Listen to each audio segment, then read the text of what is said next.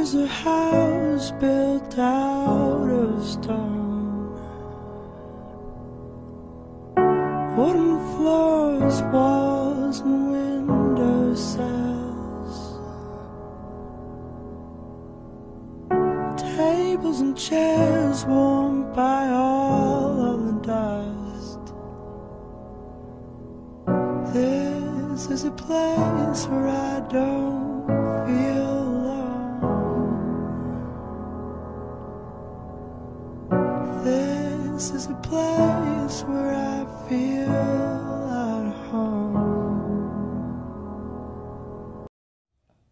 E aí galera, tudo bem com vocês? Hoje eu vou gravar aqui um podcast diferenciado, ou pelo menos diferenciado com relação às últimas coisas que eu tenho publicado, né? Que são, em sua maioria, sobre concursos públicos aí, né? Só que, como eu comentei do meu canal lá do YouTube, eu passei por um processo aqui de, de hiperfoco nos estudos aqui para concursos, né?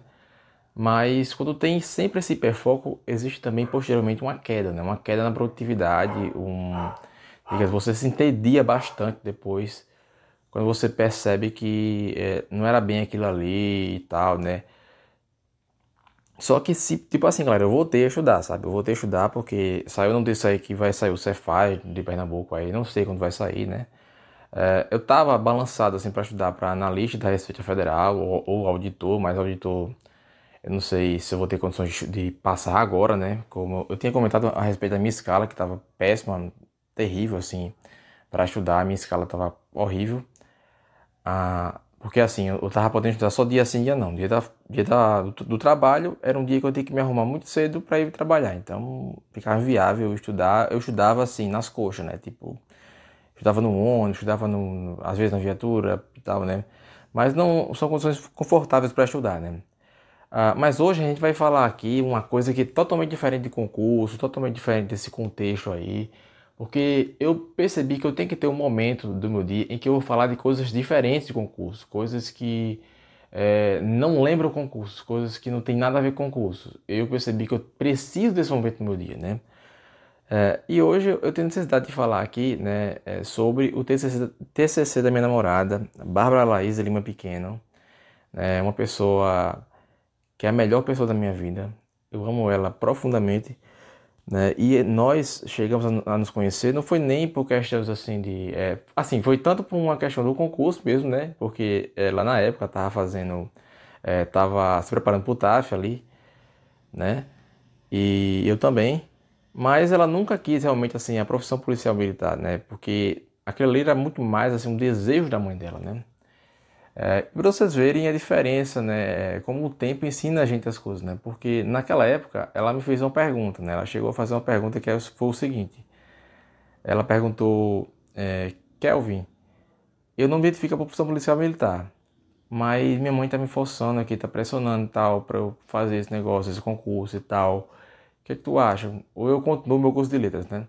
E naquela época eu tentei dar um conselho que eu chamaria de um conselho sábio, um conselho maduro, etc, né? Que foi aquele conselho de dizer, olha, concurso é dinheiro, é grana, etc, né? Pensa no futuro, etc. É, e é, passado alguns anos depois, né? Acho que quatro anos depois, é, eu percebo que na verdade o certo mesmo era eu ter seguido o caminho dela, né?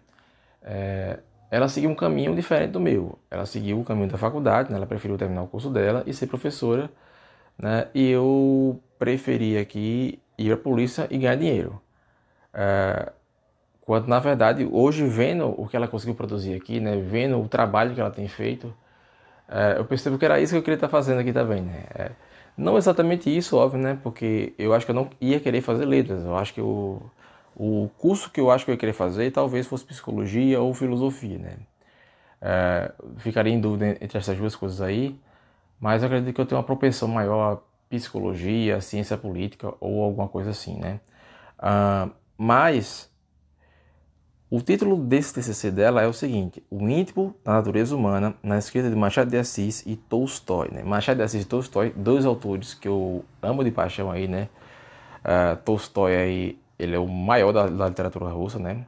Ele ganha até mesmo Dostoiévski, apesar de Dostoiévski ser o meu preferido, mas Tolstói, em termos de estilo literário, escrita, ele é superior ao Dostoiévski, sim, ele é superior, né, porque a, a, forma de escrever dele é mais organizada e tal, né.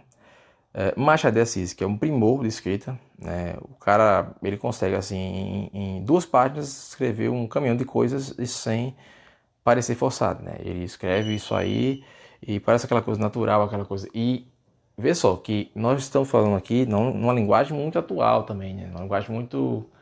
É, porque o Machado ele escreve um verdáculo que é muito antigo né, para a gente, mas mesmo hoje em dia, você lê uma página do Machado de Assis, você lê um, um trecho do Machado de Assis, você às vezes é, é, descobre coisas inimagináveis aí, né? Sobre a alma humana, né? Sobre o íntimo na, na, na, na natureza humana, como bem perfeitamente ela colocou aqui, né?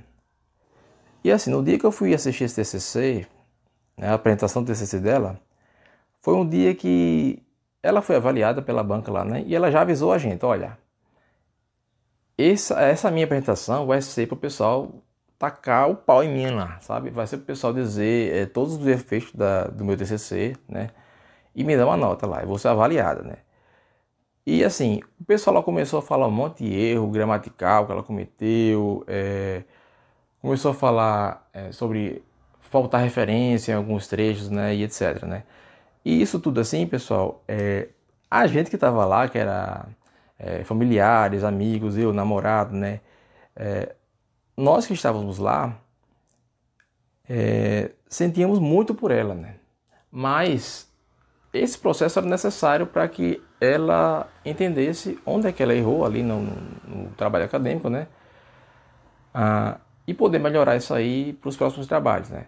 Só que ainda bem que ela tirou, assim, no, no fim das contas ela conseguiu tirar ali uma nota muito boa, né? Aqueles erros, na verdade, não eram erros tão é, graves assim, mas na hora que a gente assistiu, a gente ficou muito é, sentido. Ah, mas eu ressaltei ela o seguinte: os erros que apontaram ali são erros técnicos, não são erros de conteúdo, né? São erros técnicos, são erros que apontariam nos textos também, né? É, por faltar uma referência aqui, faltar, é, é, eu escrevi um parágrafo aqui que não estava gramaticalmente 100% correto tal, mas é, a questão toda aqui é o conteúdo que ela escreveu, né? a paixão que ela demonstra ao, ao falar sobre esses dois autores aqui, né? porque na verdade o que acontece aqui é o seguinte, é que a minha namorada, a Bárbara Laís, assim como eu, ela lê profundamente os autores. Ela não lê, não é só uma vez, não. E não é só por obrigação, não. Ela lê porque ela gosta, né? Se for no Instagram dela, você vai ver que tem frases de livro, tem, eh, ela posta foto de livro lá, né? Praticamente tem mais livro do que, do, do que gente no Instagram dela, né? Uh, e esse TCC aqui foi um tema também que, se vocês acompanhavam os podcasts mais antigos, né? Vídeos e podcasts mais antigos, eu falava sobre esses autores aqui, eu falava sobre Tolstói, né? Esse livro, O que é arte, eu tenho uma resenha sobre ele. Um, eu falava também muito sobre estética na, na, nos vídeos, nos vídeos, não, nos podcasts da série Roger Scruton, né? Então, foi assim, um, um TCC que ele encheu meus olhos de lágrimas aqui, né? Porque é um, um tema comum entre a gente, uma paixão comum entre a gente, né? Pra vocês verem, quando eu conheci ela, é, eu lembro que assim, eu falava sobre alguns livros, mas eu achava que eu estava sendo entediante para ela, né? E ela falava o seguinte: não, continua aí, continua, tô gostando do que você está falando, né? Então, assim, eu, ela disse que se apaixonou por mim por conta do, dessa questão da, da leitura, da literatura, né? É, a gente ter essa coisa em comum, né? Dessa, dessa paixão em comum pela, pelo hábito da leitura mesmo, né? De fato. E assim, não posso deixar de ressaltar também que é, muito do que foi usado aqui como referencial teórico para ela aqui foram autores que eu já mencionava em alguns podcasts, como o Ariano Suassuna, né, que tem o seu livro Iniciação Estética, que eu fiquei devendo aí, né, um podcast, um, ou pelo menos uma resenha sobre esse livro, fiquei devendo ao pessoal aí, porque infelizmente comecei já para concursos e aí eu deixei um pouco de lado a questão das leituras aí, né. Eu continuei lendo, obviamente, né, ano passado mesmo eu li bastante, mas infelizmente não foi isso tudo, né? E eu quero que esse podcast aqui seja o que, assim, talvez o que na minha visão faltou é, em termos da, da questão da avaliação do TCC dela, né?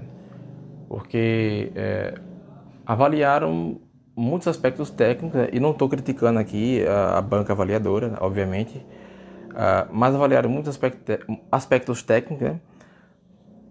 mas é, pouco se comentou sobre o conteúdo em si, né? Até porque o avaliador ele não é obrigado também a, a saber sobre o conteúdo, né? A ter conhecimento daquele conteúdo.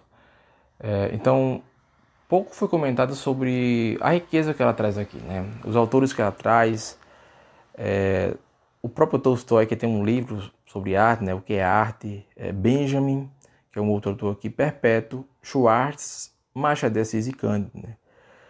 É, e todos os autores aqui ela utilizou para embasar este TCC aqui, para fazer essa literatura comparada.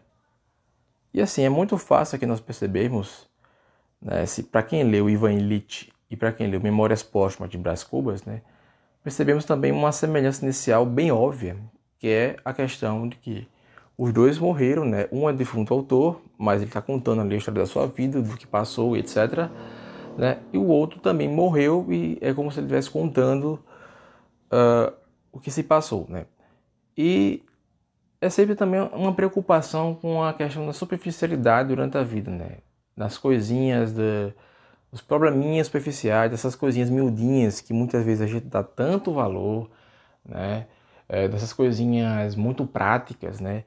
Às vezes o cara vive uma vida inteira voltado para ser uma vida prática e se esquece de, dos valores transcendentais Aí, né, se esquece das amizades verdadeiras, se apega muito mais ao dinheiro, né?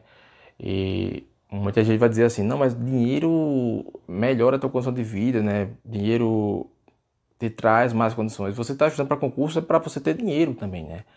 É, e óbvio que sim, óbvio que sim, pessoal. Só que é, isso até saiu num podcast recentemente aí. Né? O Wesley Delano Nogari, ele comentou outro dia que é, foram feitos estudos aí para falar sobre a questão da percepção, né, da, essa questão da percepção sobre a felicidade, a própria felicidade, de acordo com a riqueza. E o que, o que eles avaliaram nos estudos aí é que, na verdade, assim, a riqueza ela pode trazer um conforto, né, e, e ela só traz esse conforto até um certo grau de riqueza, né. Se você passa de 10 mil, 20 mil reais por mês, e compara com um cara que ganha 50 mil, 100 mil, às vezes não... É, é não aumenta tanto assim o conforto, né? Aumenta algumas coisas, mas a, é, não é uma a curva ela começa a achatar lá em cima, sabe? Você não começa a ter tanto essa questão da felicidade mesmo, né?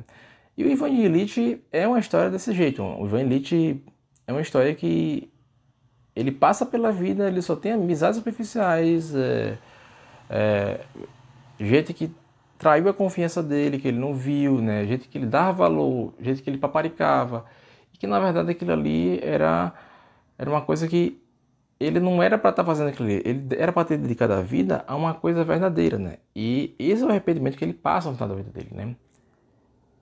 E aqui ela, ela cita até para fazer uma comparação, né? Essa parte aqui do Memórias Póstumas, que é, é assim, como eu estava falando aqui, pessoal, Machado de Assis escreve tão bem, tão bem que você pode ser um livro antigo, mas você, sei lá, você se sente bem com o que ele escreve, né? E aqui ela cita o Machado de Assis, onde ele fala o seguinte, né? Isso aqui, trecho final do, Memórias Póstumas. Este último capítulo é todo negativas. Não alcancei a celebridade do emplástico, não fui ministro, não fui califa, não conheci o casamento. Verdade é que, ao lado dessas faltas, coube-me a boa fortuna de não comprar o pão com o suor do meu rosto, mas não padeci a morte de Dona Plasta nem a, semidemência do, do Quincas Borba. Somadas umas coisas e outras, qualquer pessoa imaginará que não houve míngua nem sobra, e consequentemente que saí quite com a vida, e imaginará mal, porque ao chegar a este outro lado do mistério, achei-me com um pequeno saldo, que é a derradeira negativa deste capítulo de negativas. Não tive filhos, não transmiti a nenhuma criatura o legado da nossa miséria. Então é isso, essa questão de você passar a vida, vivendo a vida é, por um caminho cheio de falsidade, cheio de, de preocupações, e você para para pensar depois de um certo tempo, né? Você vê que não eram preocupações reais, verdadeiras, etc, né? Até, como vou citar isso aqui, uma série que ela gosta muito, né? A This Is Us, uma série que eu assisti junto com ela, né? Tem um personagem lá, o Randall, é, e tem um momento da série que ele, ele tá preocupado ali com uma coisa que é, ele está ali tentando embarcar numa carreira de político, etc. Né?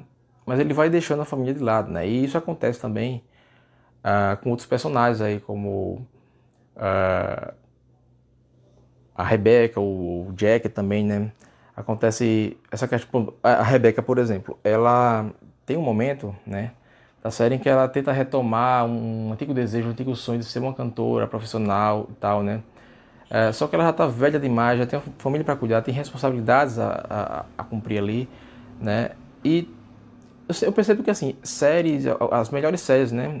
Algumas séries, assim, essas que contam sobre a vida, tocam em vários desses problemas, principalmente quando você toca nessa questão de família, né?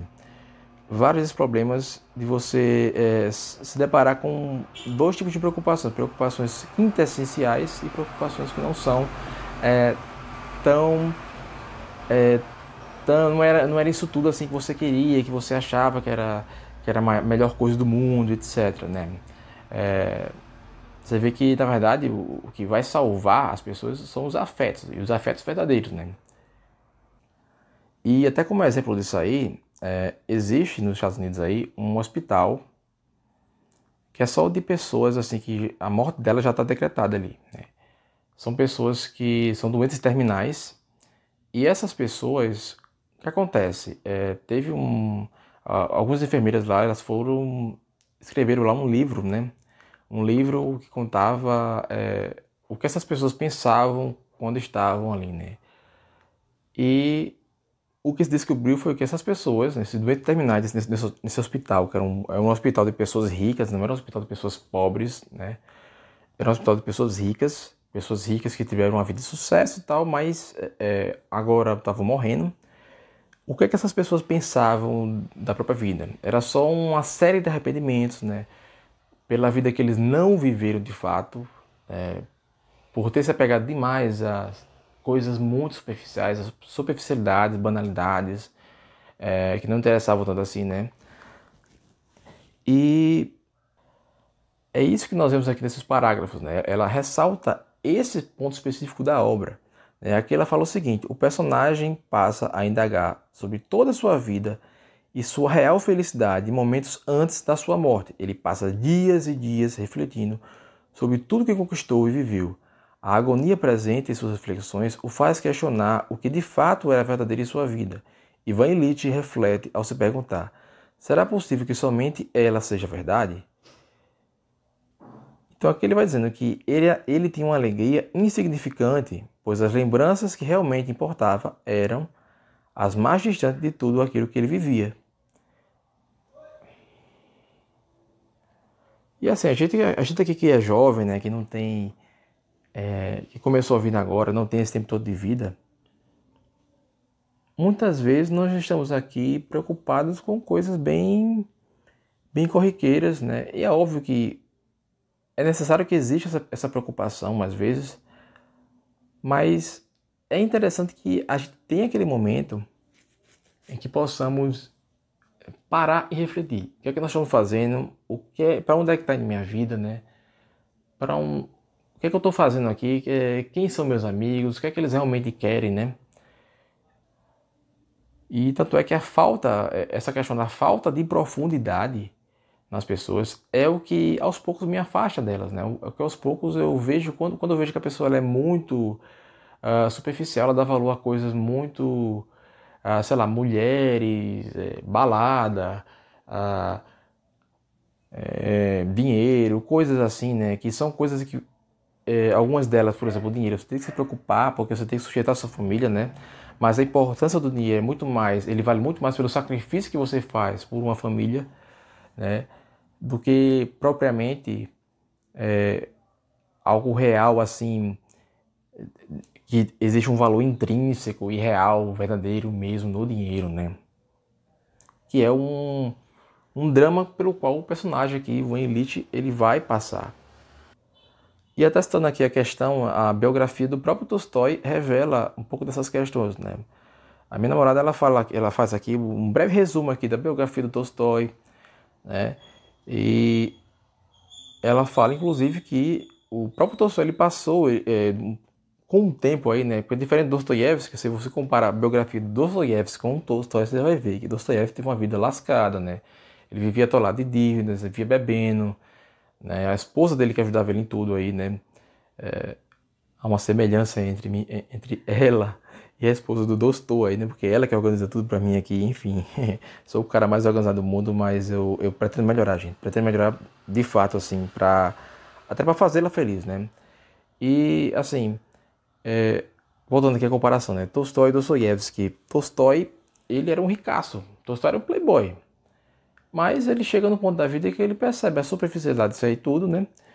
E ele abandona toda a riqueza dele para ir morar com os munjiques, né? Ele decidiu que a sua vida seria melhor usufruída se servindo, né? Ou sendo iguais àqueles que ele serviu, né? Ele queria é, ser igual àqueles que serviam ele anteriormente, né? Então ela vai dizer aqui o seguinte, né? Eu vou citar aqui um trecho, né? Desse modo, o autor russo passa a abdicar de seus direitos autorais dos livros, assim como se desfazer de tudo o que pudesse ser considerado luxo.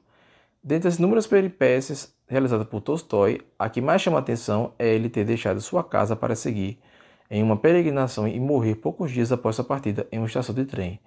Então você vê aqui que, cara, um autor que ele viveu não só apenas pela técnica, não só apenas pela, é, pela superficialidade, pelo reconhecimento, né? Mas chegou uma fase da vida dele que nem mesmo os direitos autorais ele queria mais, assim, ele viu que não, não precisava disso aí, né? São coisas que ele não realmente precisava, né? E tipo, boa parte aqui, boa parte assim do que ela ela ressalta aqui, né, da semelhança entre os personagens de Machado de Assis e Dostoiévski. Você vê aqui, por exemplo, são coisas que tocam muito na minha vida atual, por exemplo, né? É, como por exemplo, ela coloca aqui, né, a questão da representação do desejo dos personagens em exercer um cargo público. Cargo público, concurso público, nós temos aqui que temos essa, essa ânsia de, de, de ter um cargo público, de ter reconhecimento, né? Muitas vezes ah, eu até quero estudar para outro concurso porque acontecem coisas no serviço, você às vezes é humilhado no serviço, né? E você vê que como uma forma de você, digamos, é, é, compensar isso aí, ou talvez é, se vingar, né, metaforicamente, das pessoas que te julgam, te humilham durante o serviço, é, que seria passar no concurso melhor, seria você ascender numa carreira melhor, fazer inveja essas pessoas, mas é, isso tudo é superficial, gente. Isso tudo não é um motivo verdadeiro. E quando o motivo verdadeiro desaparece, né, isso eu toco muito, voltando, retornando muito aqui ao que eu falei no último vídeo aí, né, que foi na verdade um, um videocast, né? Nesse último vídeo, eu tinha comentado sobre, sobre essa questão do, do, motivo ele não ser um motivo profundo e real para você passar no concurso, né? É, de muitas vezes ele ser um motivo superficial, uh, superficial, né? Ele ser um motivo que você, é, às vezes você nem se identifica a profissão, né? Você poderia, é, digamos, daqui a cinco anos está terminando aqui no TCC, ser professor, uh, ser um psicólogo, ser é, talvez um engenheiro, né? E assim, eu não estou falando aqui, não é para quem quer fazer o concurso, né, quem se identifica com a profissão, quem quer essa profissão, não é para vocês desistirem disso, né? Estou falando aqui das pessoas que não têm certeza, né? Que não se identificam, não querem, não, não se vê naquilo, né? E mesmo assim o cara, é, as pessoas às vezes querem é, focar muito na questão do dinheiro, muito na questão dos benefícios, né? E é, acabam se esquecendo muito das questões psicológicas envolvidas aí, na, da, na questão, porque assim, tem certas coisas que você enxerga hoje em dia, né? Muitas vezes, muitas vezes a pessoa está me enxergando de longe, está achando que eu estou passando por um, ah, é um sofrimento pequeno, né? Mas é, muitas vezes o que acontece é que sofrimentos pequenos, quando eles são é, constantes, né, e por um longo tempo, por um tempo prolongado, eles se tornam é, sofrimentos grandes, né? Ou seja, você ali cutucando teu amigo, né? Fazendo brincadeirinhas é, que você julga, por exemplo, inocentes. Né? Muitas vezes você julga certas brincadeirinhas, certas formas de você tratar uma pessoa que você julga uma forma inocente. Uma... Às vezes você vai cutucando, cutucando, cutucando e daqui a pouco a pessoa tá com raiva de você, sabe? É, porque são coisas, né? É, eu lembro que na KGB tinha uma, um método de tortura que era, era o seguinte: era você pegar a água e ficar pingando, né? Você fica, ficava pingando na pessoa né? E você pode pensar, nossa, mas pingar água em alguém, como é que isso aí pode ser uma tortura, né? É, só que era uma tortura ao longo do tempo, né? Deixava a água pingando na pessoa até a pessoa não aguentar mais e aí começava realmente assim é, é, a pesar, sabe?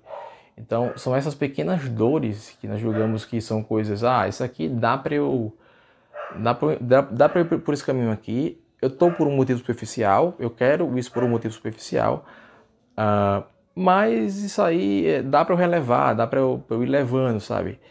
É, sendo que são existem certas coisas na vida que se isso aí for te tocando, tocando, tocando, né, é, de pouquinho em pouquinho, de forma prolongada, de forma constante, lá na frente aquilo ali vai ter um impacto muito grande em você, né?